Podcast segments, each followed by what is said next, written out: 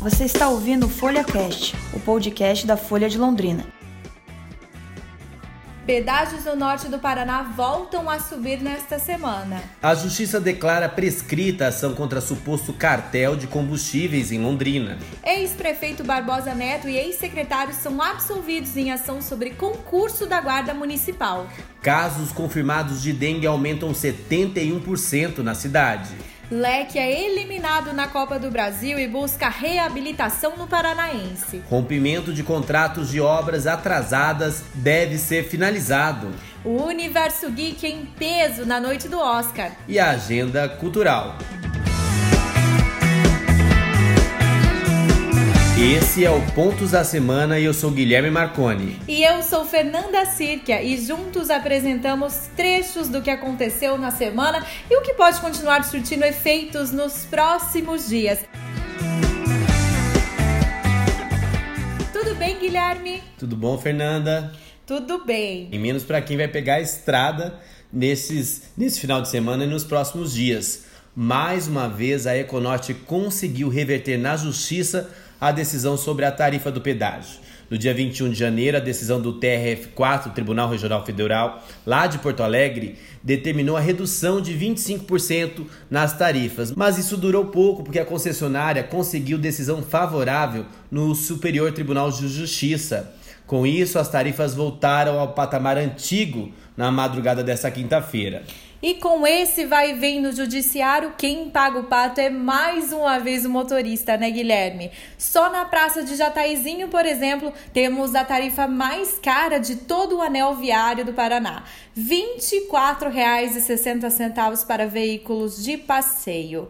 E na política, Guilherme, o que temos de novidades? É o ex-prefeito de Londrina, Barbosa Neto, tem a segunda decisão favorável consecutiva na justiça em duas semanas. Ele e ex-secretários municipais foram absolvidos naquela ação penal que acusava de favorecimento da empresa que realizou o concurso da Guarda Municipal em 2009. A sentença da Quarta Vara Criminal de Londrina foi publicada na quarta-feira. A denúncia era de um suposto favorecimento com a dispensa da licitação para contratar a IPROCAD, o Instituto de Promoção e Capacitação e Desenvolvimento, por meio de dispensa indevida da licitação. A juíza Cláudia Andréa Bertola Alves entendeu que não houve prejuízo aos cofres públicos, já que o serviço foi prestado pela contratada. O valor pago à época foi de cerca de 200 mil reais, Fernanda. Isso, e na semana passada a Justiça também julgou improcedente a acusação contra Barbosa Neto em suposta fraude no contrato da merenda escolar. O ex-prefeito foi eleito em 2008 e cassado pela Câmara Municipal em 2012. E falando em justiça, após 12 anos, a justiça aqui em Londrina declarou prescrita a ação de cartel que envolveu nove donos de postos e distribuidoras de combustíveis denunciados por crimes de ordem tributária. A prescrição foi assinada pelo juiz Juliano Nanúncio, da Terceira Vara Criminal de Londrina, também nesta quarta-feira. Os fatos, Fernanda, foram investigados em 2007 pela Operação Medusa, lembra dela? A quadrilha teria comprado notas fiscais frias para sonegar ICMS. Além disso, alguns postos de combustíveis se aproveitavam de um software para fraudar as bombas. Apesar da robustez das provas, o processo penal sofreu desmembramento, trancamento na justiça, até chegar à prescrição dos crimes, ou seja, ninguém foi punido e o processo foi arquivado.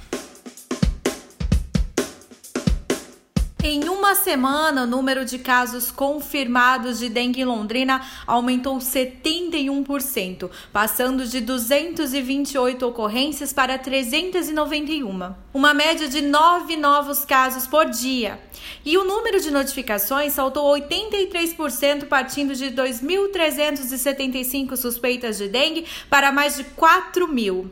Em Rolândia, aqui pertinho de Londrina, o risco de epidemia é alto. O primeiro Lira, o levantamento rápido de infestação do Aedes aegypti de 2020, apontou que o município chegou ao índice 5,1%. E segundo os parâmetros da OMS, a Organização Mundial de Saúde, o limite aceitável é de até 1%.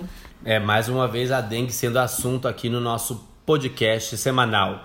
E após a eliminação precoce do Londrina na primeira fase da Copa do Brasil, agora que nos resta é focar no Campeonato Paranaense, né, Fernanda? O Tubarão já busca a reabilitação neste domingo contra o Cascavel, clube recreativo, para se manter entre os primeiros do estadual. Lá no nosso site você confere tudo sobre o leque. E ainda falando do Londrina, o Superior Tribunal de Justiça Desportiva determinou o arquivamento do processo movido pelo clube que solicitava a retirada de três pontos do Figueirense e também a alteração na tabela da Série B do Campeonato Brasileiro.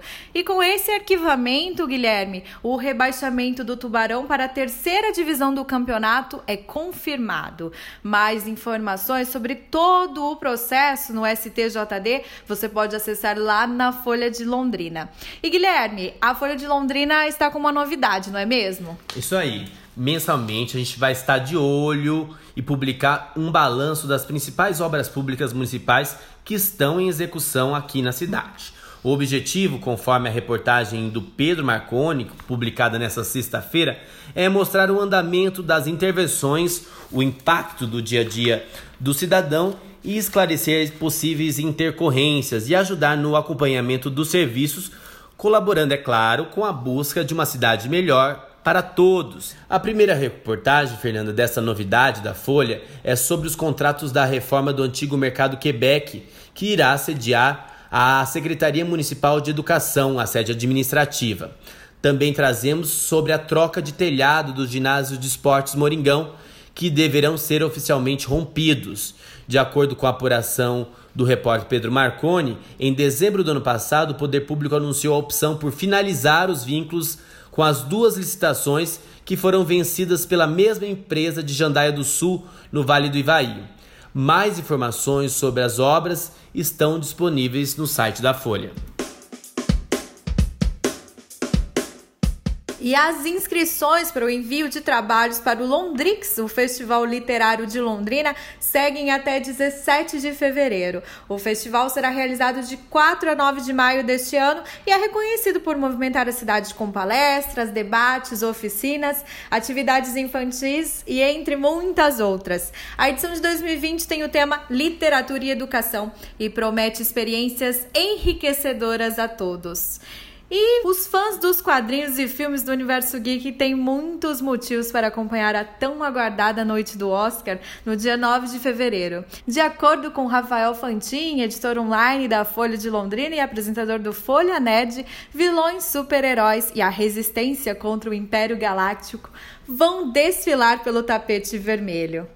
O filme Coringa, por exemplo, recebeu 11 indicações no prêmio, entre elas de melhor filme e melhor ator. O nono filme de Star Wars, A Ascensão Skywalker, foi indicado para concorrer na categoria Trilha Sonora Original e Edição de Som. E saindo do universo nerd, o filme Jojo Rabbit, indicado ao Oscar, estreou nessa semana nos cinemas aqui também de Londrina. Aproveite para conferir a programação também no nosso site. Ainda na agenda cultural desse fim de semana, tem o Festival Som Nosso, que será realizado neste domingo no Green Açaí, que fica na rua Bento Munhoz da Rocha, lá próximo ao Lago Igapó 2. Só com bandas autorais londrinenses, inclusive a banda Montauk, que é a trilha sonora deste podcast e participa do Sobe Som, que já está no Spotify. Aproveite bem o seu final de semana e até a próxima! A trilha sonora foi cedida pela banda londrinense Montauk. Até a próxima semana.